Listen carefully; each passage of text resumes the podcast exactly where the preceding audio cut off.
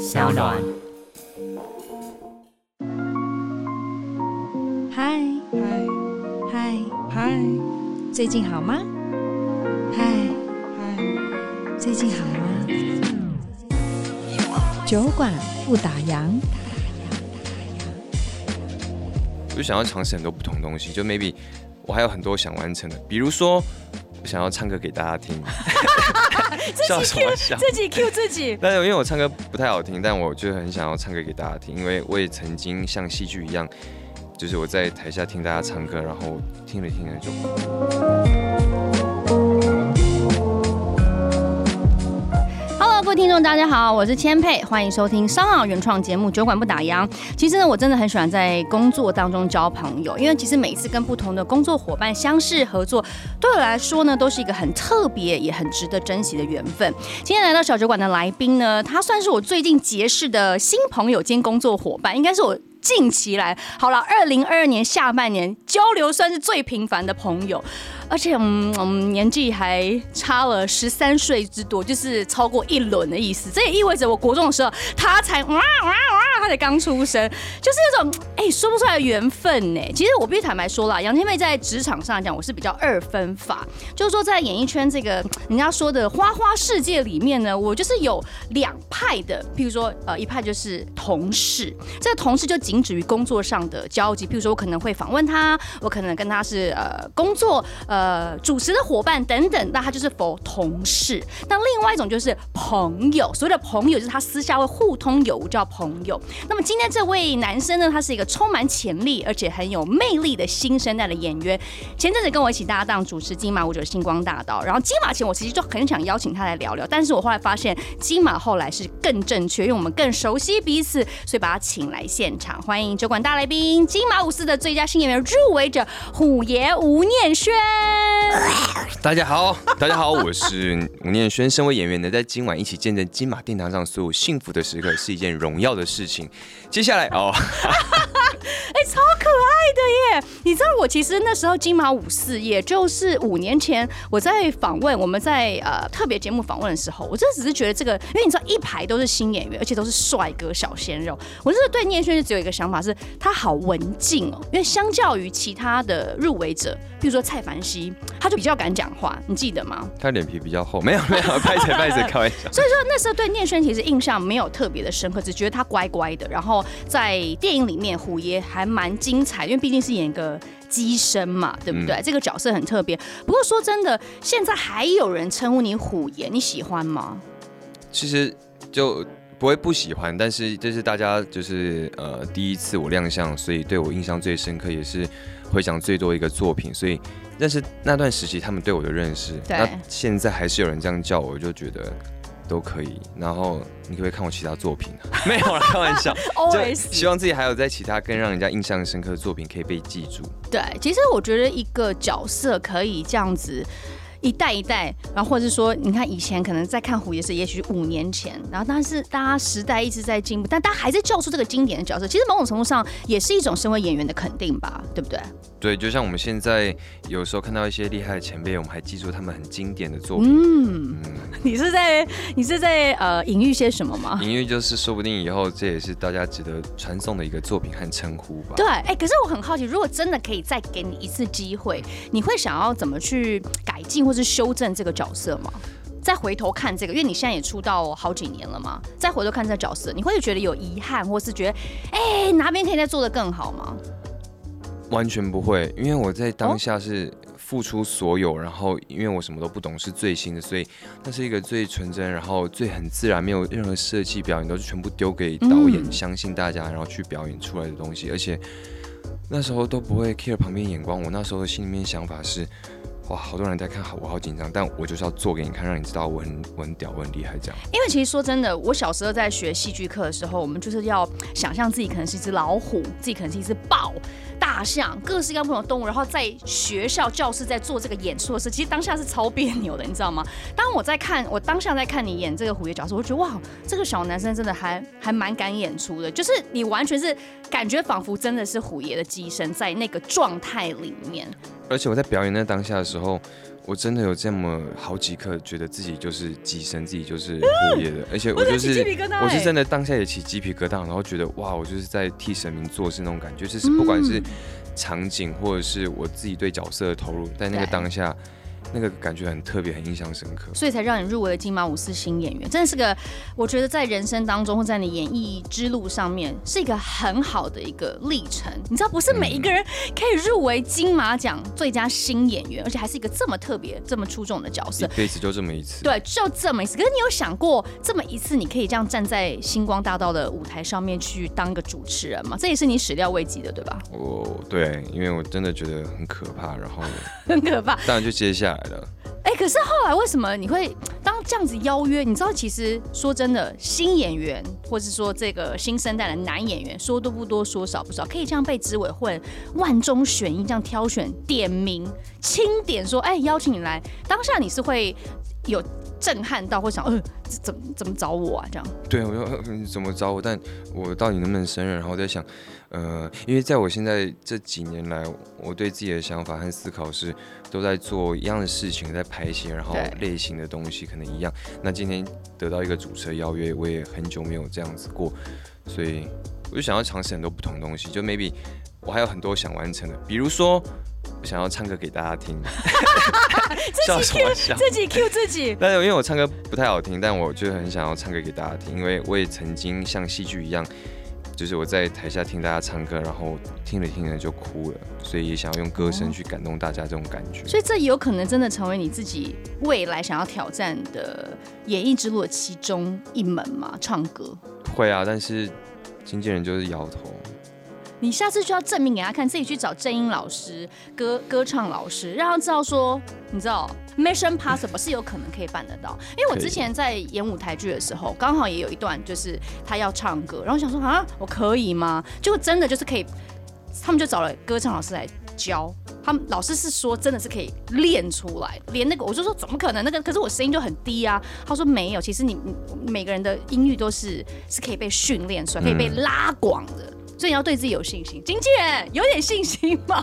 可以的。其实我昨天很可能大家很不知道，我就是私底下我有跟经纪人聊了很久，哎、欸，很少艺人去跟经纪人聊天，但就是想要挖出一些更不一样的吴念轩。结果没想到这件事是不谋而合，你真的很喜欢唱歌，你对这件事是有热情的耶。有热情，但嗯，对，在等待一个机会，还有自己。因为这个机会，所以去精进自己的时候，我晓得啦。下次一个角色是当歌手，你就不得不唱歌。经纪人，你就下次帮他接一个歌手的角色，可以，或是什么戏，然后后面是我唱片尾曲，是不是插曲也可以？不过必须坦白说啦，就是呃，因为我们怎么样，我们结识是因为金马红毯嘛，我们必须再聊聊看。一开始，其实我对念轩，呃，我记得在呃记者会的时候。哎、不知道哎、就是我真的觉得是一种缘分。我那时候就我们都还没有上台，我就噼里啪啦跟他讲超多话的，对吧？然后上真的是上台了，在彩排 rehearsal 的时候，可能不是我们的这这段时候，我也是啪啦啪啦跟他讲超多的，就莫名其妙就开始跟你传承。你你当时有吓到吗？他说嗯。这这这个姐姐是怎样？不过我当下很想要你跟我多说话，就是比我自己在那边紧张，然后想半天还要好。就你跟我多说话的时候，我就越来越放松，然后对，就慢慢融入这个环境，然后我们一起在看，呃，入围的，然后再慢慢就前面一起主持那些，我觉得就很棒。刚刚好，你这种方式是对我来说是。很让我放松，很信任这个环境。哎、其实说真的，我自己也在思考这整个过程哦、就是呃，因为我身边最近执委会都放了很多不同的男演员，从冠廷开始，呃，冠廷啊、大贺啊、徐君浩啊，其实他们都不是非正职的主持人。然后我就发现说，每个人的相处都不太一样。那念轩特别，就是我也说不出来，我觉得就是你可能很讨喜吧，对不对？就是我要跟大家爆料一下，就是我们那个时候呃开完记者会之后，就有一个媒体的稍微类似像小小的联访。哇塞，这个孩子真的很懂得姐姐们要什么。说这个姐姐们不是只有我，是包括所有的这些记者朋友，大家都超喜欢吴念轩，他就好像一个。吉娃娃，吉娃娃，大家很想咕叽咕叽咕叽，然后所有记者，连男记者、女记者，大家就完全是拜倒在吴念轩的这个他的风范之下，大家就好喜欢你哦。你是为什么可以把大家就记者朋友们把他是这样驯，也不能说驯服，因为以前记者对我们来说是很恐惧的，我们就很怕记者会乱写我们啊，或者是说你知道出言不当或干嘛。可是你完全就是大家好喜欢你，是怎么办到的啊？是哪一次啊？就是我们记者会 入围记者会第一个是啊，第一次的记者会啊，我也不知道哎、就是不知道哎、就好，就大家就常常咕叽咕叽，而且我有做民调哦，我只要说我跟吴念轩合作，旁边不管是工作人员或是谁，啊，他好可爱，每个都给我这样，真的假的你好幸福哦，鲜肉，我说呃，那又怎样？我又我又吃不了，幸福有个屁用啊！对啊，所以我就想说，到底为什么吴念轩可以这么的讨喜？后来我就发现说，因为。念轩他是一个散发出这种很真诚的，让人家会很喜欢你。你就是，譬如说我要喝喝水哈，就马上就帮你打把一罐新的水打开。然后譬如说要坐下来访，他就说哦，我记得千佩是左脸，因为我左边的脸比较好看。然后他就帮我，就是他的位置就自动，就是你很贴心。你平常是个这么贴心的孩子吗？应该是因为我也常常被很多人这样照顾或贴心，所以我也知道在这样子的方式和互动。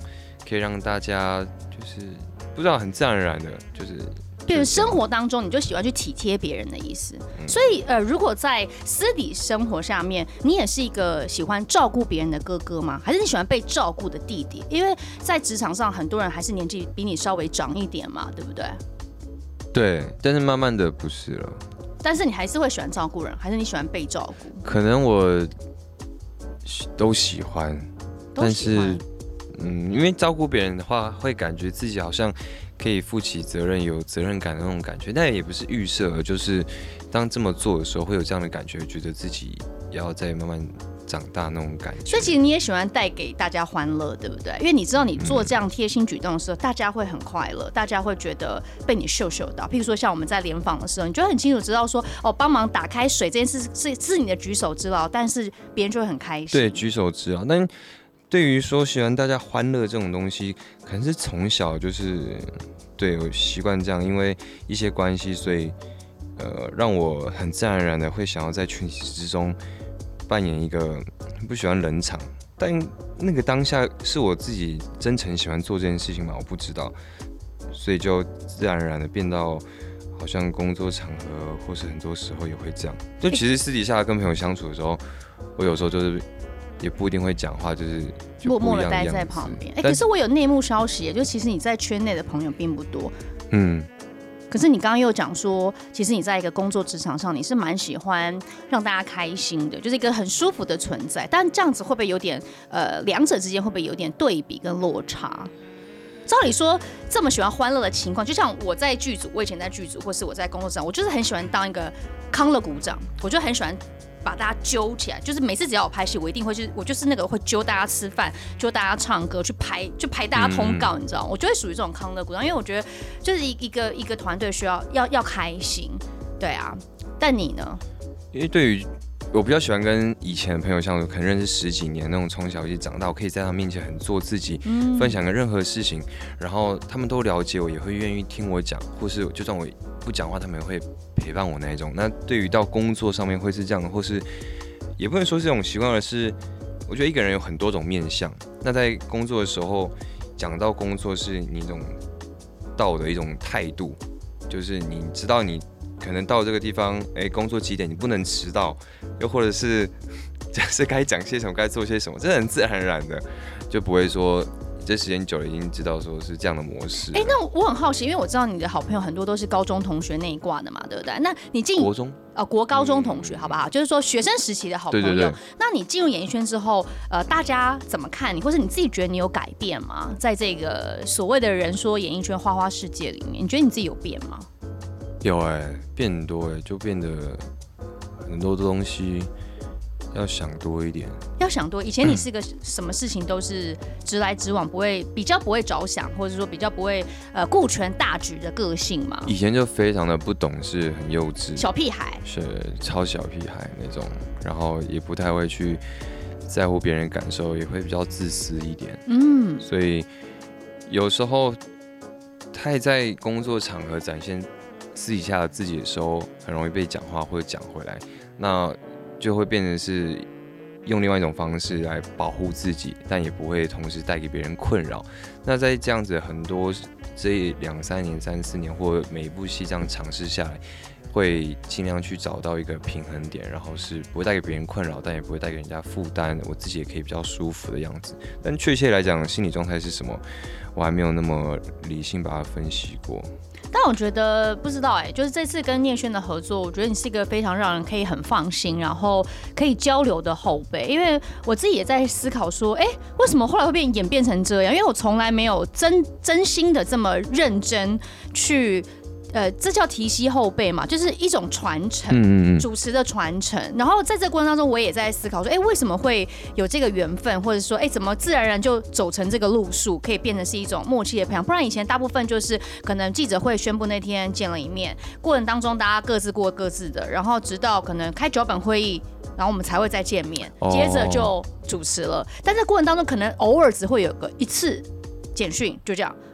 但也不是故意说我不丢给他，或是他不丢给，但就是没有互动。可是不是故意的，但我还是会提点一些事。可是就是那么那个一次的那个简讯的机会。嗯、但我跟念讯真的很特别。你看，呃，好几次我们都很深夜，譬如说他呃收工，刚好那时候在 on 档戏嘛，那时候收工大概两点多，他也会丢讯息给我。然后我如果我有看到或是什么有一些互动，就是我们是一种很自然而然的交流。所以我也在思考说，哦，也是因为你的关系，更让我深思到说，在演艺圈。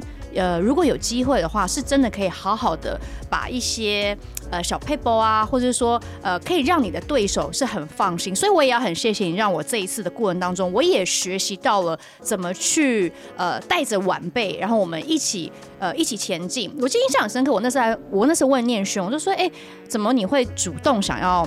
发讯息给我，或者是跟我有一些讯息的互动，然后你怎么回答的？你记得吗？不记得。你跟我说，呃，因为千佩让我觉得很安心、很亲切，然后让我觉得无助的时候可以很放心的丢问题，然后也不用担心说哦，呃，他会怎么想我。但是他觉得很像学校刚分班完，然后一拍即合的新同学。哦、对，其实你知道，我那天我们好像蛮晚在聊这件事情。你知道我我我在聊那当下。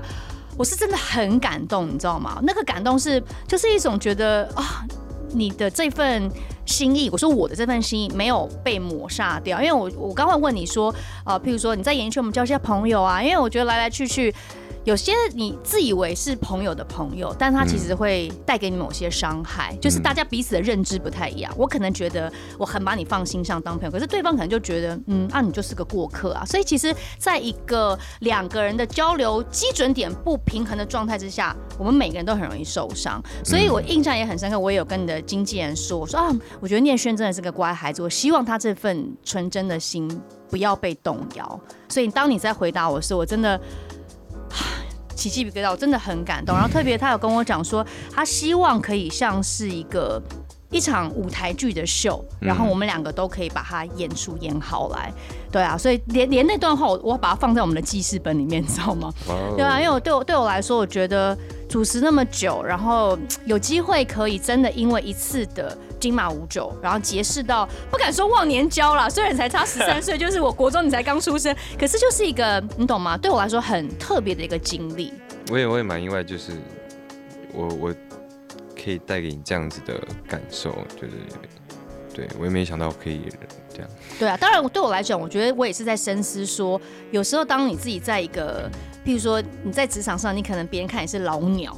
但但这份这这个老鸟的身份是，你可以回馈给这个环境，或是可以带给你的职业一个怎么样子良性的循环跟互动。所以这次也是，我觉得我自己也是一个很大的学习跟反思了。啊，讲的感觉好像都要都要哭泣了，但我就把它撑下来。不过说真的，就是这一次的星光，你现在都主持完了，然后也过了一阵子，你回头去看，你自己觉得满意吗？就是我，你记不记得我常我在红毯上结束，我还跟你讲，我说你只要在乎你自己有没有把你自己分内的事情，你有没有对得起自己就好，你不要管这么多别人怎么看你，别人怎么想你。那你自己呢？你现在怎么看你自己？我觉得当下完成的时候，我是很满意、很满足。但是如果呃，如果时间够长，或者是我不是在 on 档期的时候，嗯，我觉得我们可以做得更好，更好，对不对？对，但是我当时就知道接下来我会有。遇到这样的状况，所以我也是知道说自己可以把时间用得更淋漓尽致去做这些事情。我觉得挺好了，就是一直以来，我觉得不管是我们在红毯上面，或者是结束了，甚至到现在，我都觉得我们是一个 good show，就是就是我们每个人都各司其职。特别我觉得印象很深刻是有呃，到应该是到了。呃，后半段吧，然后有一个应援的观众，对不对？哦，对对对。你知道那时候我真的也慌，因为我我感我我真的感觉到念轩满满的情绪，他已经感觉就是要喷泪然后那时还跟那个黄是说有没有卫生纸，可是那时候要进现场，那时候广告口我就看到念轩，因为因为那那时候你自己你自己回忆一下，那时候发生什么事情？哦，那时候我们不是先休息广告，然后再一样喝水补妆什么，然后然后我一回头看到就一个。呃，我我可能没看过他的一个观众，他们他拿着手机。哦，你没看过他？好像没看过，但有说不定有看过这样也拍谁拍谁。反正他的手机上面写的跑马灯说：“哦，宁轩，嗯、呃，你很棒，辛苦了。”而那时候我们就是还没结束，然后整个都是热血沸腾状态，然后神经紧绷紧在那边那个状态的时候，一看到那个，哇，我整个就很热，然后又有流汗，然后很想哭，就觉得。哇，有人好像一直在跟我分担这些压力的感觉，所以就快哭。然后你就跟我说：“哇，快开始，快开始！” 然后我要把你抓到那个情绪里面，很匆忙的想说：“啊，卫生纸来不及，你叫我把眼泪吸进去。”我叫念轩把眼泪吸进去。其实在我不知道在过程当中，我觉得你真的就好像是一个一样，你知道吗？就是你的整个过程啦，从前置也好，你看，我记得前一天晚上，我是不是还问你说：“哎，还好吗？”啊，不管是身体状况啊，或者整个状态啊，就是一直都会就是。因为我就说我们是一个 team，我一直不断在跟念轩强调说我们是一个 teamwork，嗯，我不想要只有我好，因为我好对整个秀是没有帮助的，一定是要两个人共好。对，你第一次见面就有跟我讲，对，第一次我们在入围记者会的时候我就有讲，然后念轩有听进去，所以我就是一路上我都很担心，因为必必必坦白说，我是因为主持了这么久，你看从头到尾啊，光是金马就十三年，我还没有算以前金曲跟金钟，那更久。嗯，我的意思是说。我是已经主持这么十多年，我才可以这样去释怀所有的评论，或者是找到一套自己的方式。我第一次在比你菜多了，好不好？你想想看，我叫张学友在那边转来转去，我叫林那个怎么陈奕迅在那边晃来晃去，你不觉得我很白痴吗？因为那时候什么都不会啊，也只懂了这一套，完全是不得其门而入，所以我才会说，有机会如果真的可以把这件事情，或者这个精神，或者是一点点的经验分享传承下去的话。也是一个蛮不错的循环。嗯，我觉得很好，我确实也吸收到很多。对于这样的精神，就是也让我没有在那时候状态飘掉。当然，但但这种精神我也被这样对待过，所以我也会想要这样做。如果之后有什么机会，不管戏剧或其他方面的时候，哎、嗯，像你这一次呃，不不管是也这次刚 on 档的戏，或者是其他戏，你有碰过一些年纪比你小的演员吗？还是你算是最小的？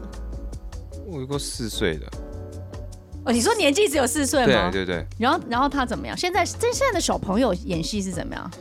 我觉得他们呃很多就其实都很聪明，然后其实都听得懂。他有时候可能演戏演演的时候，大家都还念台词哦，他突然说我要去尿尿，然后就走了，但是还在拍，但是他很有礼貌，哦、对，还礼貌在讲完。但现在是他回来，我们就跟他说，以后你要等到什么时候才能那个，他就知道。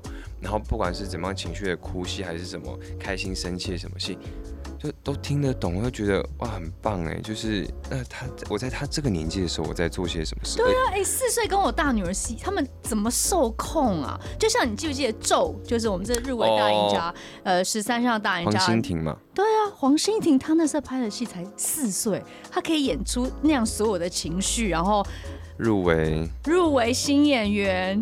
对不对？她是你的学妹耶，学妹真的不容易哈，真的不容易。而且像我说我在拍那些的时候，那个我发出一些怪声音，然后那个小孩子还说：“你不要发出怪声音，认真一点。你不认真会被导演叔叔骂什么的。”就是这个互动好可爱啊！那我觉得大家都要记住那个最最纯真、最纯粹的那个时刻，是很动容的。那当然一开始呃，你是透过选秀的方式进入演艺圈的是吗？对，那时候。呃，其实对这行完全没有兴趣，然后只是单纯，我我妈看到对于演员培训为期一年免费，跟我讲，哦、我我就看到说，哎，免费，免费，我就去一下看看，然后结果没想到，呃，就过关斩将到最后决选，然后上了，签约之后上了第一堂表演课，我才发现，哇，这是我很喜欢的东西，真的哦，因为在那之前。我跟很多大多数的同学，还有很多大学生一样，都很迷茫，都不知道自己未来要干嘛，喜欢的是什么。可是你从小到大长那么帅，你难道就是不觉得这就是自己天生要做的事情吗？我在高中以前都超丑的。就是因为我近视很深，所以戴眼镜眼睛都小小，然后头发超级自然卷，然后又瘦瘦黑黑，就是。那现在发生什么事？你是哪里整形还是哪里做？没有，我到 高中之后可以 戴隐形眼镜，然后又可以整理头发、烫、啊、头发什么，开始会打扮自己了。对，那时候就当校草了。你就是一块璞玉嘛，对，本来是。我当校草。哦，哎，他讲到重点，哎哎哎，你有听到重点？我当校草。那个是学姐和学妹选的。哦，对，所以你有习惯，就是你知道，就是求学时期就一直都被人家关注的焦点嘛，就帅帅，就越来越感觉体育应该也还不错，对不对？还还行，还不错，运动神经还行，就是就就是很多人会这样讲，哦，你以后可以干嘛干嘛，因为大家都会这样讲，但我没有放在心上。当你知道这个机会，反正上了表演课之后才知道这我喜欢的东西，我自己也会愿意花时间去。坐下来好好定一下，因为我很好动，但我愿意自己。你很好动，我觉得其实你蛮静的，而且你超慢热的，对吧？不知道哎、欸，我对于自己有时候不太了解。哎、欸，你好多面，你怎么那么多面相啊？你看一开始的时候，他你感觉他就是一个很活泼、很阳光的大男孩，可是就是不知道你的个性就一直。就是很很多很多不同的面貌就跑出来，这根根本就是一个演员该有的一个性格啊！就是他有超级多这样像像个比例，对，像千面女郎一样这种感觉。我也不知道，就是演艺还在慢慢发掘自己当中。对啊，就像拍戏一样，是透过别人的台词去了解这个角色。我也是透过别人跟我的互动或之间的关心，或你们讲，我才可能。比较知道自己是什么样子。哎、欸，可是我很好奇，你之后你还想要挑战什么样类型的角色？因为你最近都比较多这种感情戏嘛，而且都都跟姐姐，都跟姐姐，就难道不能跟同辈的吗？为什么吴念轩就得配一个姐姐嘞？不知道，是吧？对于。嗯在很久以前，不是都喜欢霸道总裁系列，然后哥哥或叔叔对是比较年纪小。我觉得是因为整个意识、哦、时态时代大家喜欢这样，女生也会越来越强，然后也也会有些自主的想法，所以说变得是其实不一定是女生在家里，女生也可以出出外工作，嗯、然后也可以是透过有能力去照顾别人。对，所以对于自己也可以有恋爱选择，去选择年纪小的或大的。那以前都是没有拍这样，所以。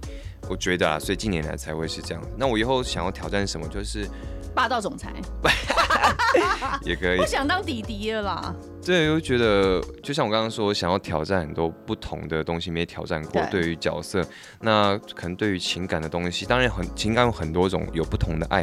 但对于这一块来讲，我可能已经算是比较有点熟悉，所以也会想要挑战其他的，可能跟呃比较纯情、纯爱的动作的会想要吗？会会，我以前其实很多男生都很爱动作戏。我早期有拍过一两部类似就是动作的东西，嗯、然后到现在还是意犹未尽。哦，真的哦。嗯、所以你自己是因为体体力啊，或是体能各方面都还不错，所以对于这件呃，譬如说要施打很多这种拳打脚踢，对你来说都是一块小蛋糕嘛，很轻松。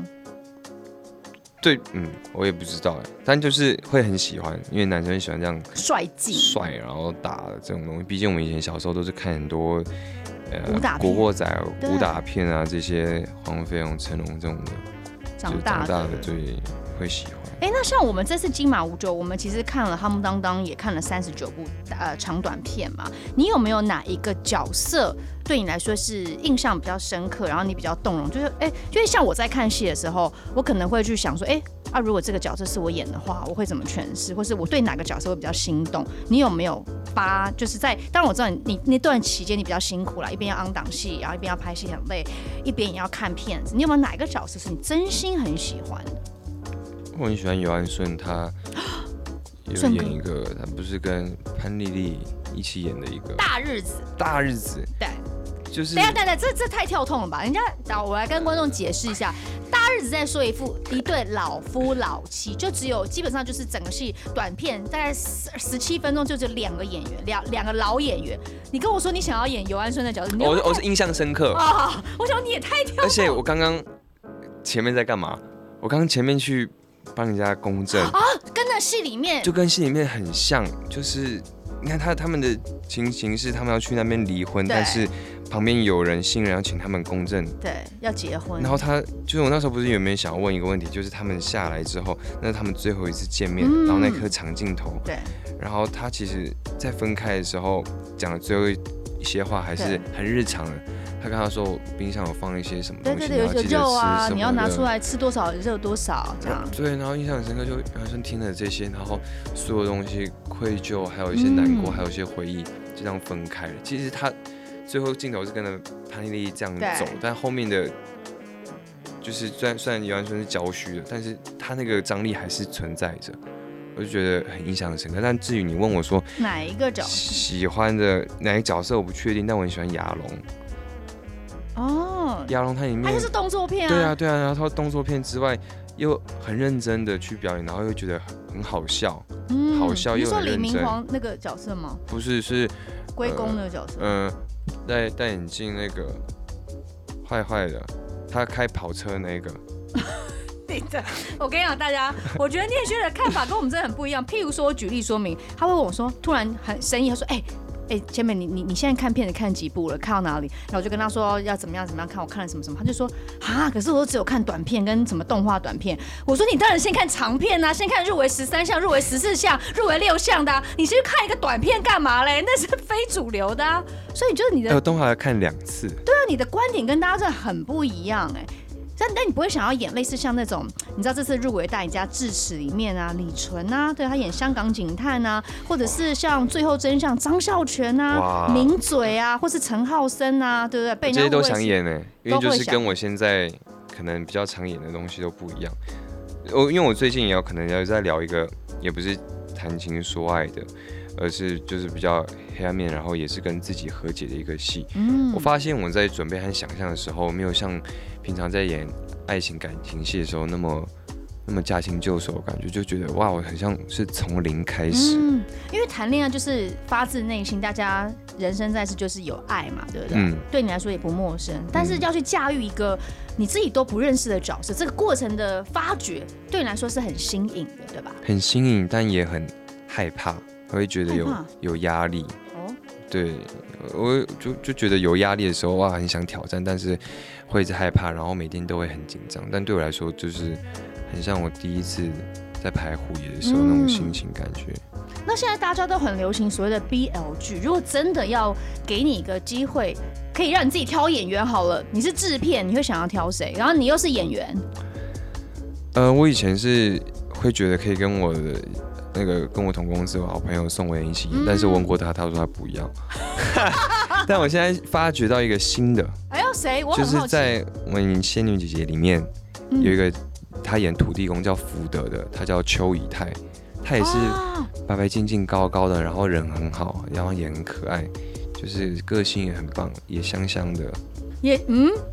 大家，你没有听到重点吗？香香，你没事就闻人家香香的干嘛？而且这边是可以，我不知道可不可以剧透，就是我跟他在里面还有一点互动，有吗？为什么？就是会有一些桥段，所以我们在里面。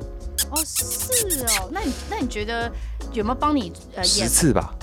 这么多次哦，而且那就是一场戏。我很哎、欸，我真的很难想象哎，就是就是说，大家眼里的吴念轩是这么 man，然后这么有你知道有魅力的男生，但是这样的男生却要去演 BL 剧，其实你是不会排斥的，对不对？就是应该说，对你来说，只要是一个好角色，是个可以挑战自我的角色，你都很乐意去尝试，不管他是男女之间或是男男之间。对，我觉得，呃，希希望本是好的，那本好的前提是我要。有这个资格可以去挑这些东西，但我希望是本好，所以会让我更深陷，想要去了解，还要去诠释、驾驭这个角色和这个故事。哎，那像你知道，就是很多的演员，我举例啦，呃，影帝梁朝伟啊，他们常常都会有入戏太深的问题。这件事会发生在吴念轩身上吗？就是因为一个角色，因为谈恋爱，不管是跟谁谈，但就是会呃台上台下，你会有点抽离不出来。这种是这种这种情节，你有过吗？现实生活对于谈情说爱这种感情戏，我是没有。但是，哦真的哦、呃，我之前在拍一个《菠萝蜜》的时候，啊、对，对对，跟廖克发导演的时候，对对马来西亚乔生就有好几场戏是，就是我要自己在旁边平复心情很久，因为导演用他的方式去引导我，让我更知道说我这个角色在这个时候，这个这段时间受的压抑，还有一些很不舒服的感觉。我就真的就是很不舒服，嗯，但就是我也不知道这算是抽抽离不了还是抽离得了，但就是那个余韵一直在，然后让我很深切感受到这个角色他在他的环境他生活的所苦的东西。哦，所以等于说一个一个特别的角色带给你的一些，不管是台上台下的这些养分，其实自己是都会慢慢的在吸收，变成是你自己的一部分，对不对？我我不知道我会慢慢吸收，但是跟他们相处，经过跟这个角色相处，我觉得多少都会有一些属于那个角色的痕迹，或怎么样的是影响到我吴念轩本人，嗯，所以也才会就像我们我们人在过程中会遇到不同的人，遇到不同的事情的时候，也会影响我们的观点和看法。我觉得我也是透过角色和不同的戏。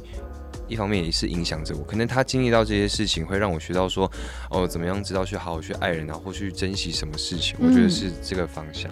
哎、嗯，那像我们其实呃，就是生活当中有很多不同的演员嘛，譬如说你又是特别是演员，你有没有哪一个演员是你合作过，是你没有合作过，你非常欣赏的？就是说在台湾的戏剧圈里面，就是你真的呃，除了那个邱以太之外。因为我刚才的题目是可能是跟他拍 BL 剧嘛，但是有没有一个演员是你真的很想要跟他好好合作一档戏的？有吗？So far，不知道，没想过。你没想过这个问题哦？哦，像我不知道，我刚才访问你的时候，我突然眼中那个跑的画面是那个 是又是他，是那个吴康仁的白蚁，就是他为了那个戏，然后他瘦到五十多公斤。然后他开场的时候就是一个一个远镜头，一直拉拉拉拉拉近，然后他在打手枪的一个画面，就那那那个戏很让他呃让他就是又被再关注到，就说会会让人家看到说哇，怎么怎么吴康仁的那个整个尺度啊，或者说他整个 range，他的对角色的这个承接的方式，怎么差这么多？他是本来就会讲粤语吗？啊，不是不是，那个戏白蚁他没有讲粤语哦，因为是看到他，对他有另外一个，对对对，他学的，他他是学的，对，为了戏那个嘛，对对，为了戏去学的，对，所以我才会突然想到，哎，如果今天吴念轩跟吴康仁双吴双帅一起组呃一起演戏的话，好像也是一个对于影迷来讲会是一个蛮大的一个享受。对，我也可以学习啊，我想要跟朱轩阳演啊。对，你看，你刚刚忘记他。对我，我我那天我一直想跟他拍照，然后在到最后酒会的时候看到他一两次，我说，哦，我说你你现在，他说我好饿，我要吃东西，好，我等下找你，等下喝一杯这样，那就没了。然后你们之前认识吗？呃，认识吧，认识，认识碰过好几次。就是包括北影的时候也碰到，嗯、然后忘记什么时候也碰到，但不是朋友，就只是碰到，然后几面之缘这样子。对啊，我想跟他当朋友。嗯，朱轩洋很特别耶，你会想跟他演戏哦？会想跟他演戏，而且就是他是比较呃比较 chill 的一个人，对，做做自己，很放松。其实我们真的，我觉得有时候人是要相处，你知道，大家有时候媒体就是会。看到某一些点，然后就就开始在那边做文章。我觉得他其实也蛮蛮无蛮无辜的，对啊，嗯、感觉他就是一个很做自己的人。而且其实呃，在结金马那天结束之后，有一篇还两篇的是在帮他平反一些他的说法。嗯、然后我这边感受到的是，那天一上来就是接见他们，他第他是第一个跟我点头示意、眼神交流对到好的，啊、然后还。还就是偷偷问我说，你还好吗？你 OK 吗？他还这样问你哦？对对对，就是他是在上面就是跟我讲最多话的，就是他会他眼神看着我说，你还好吗？这样。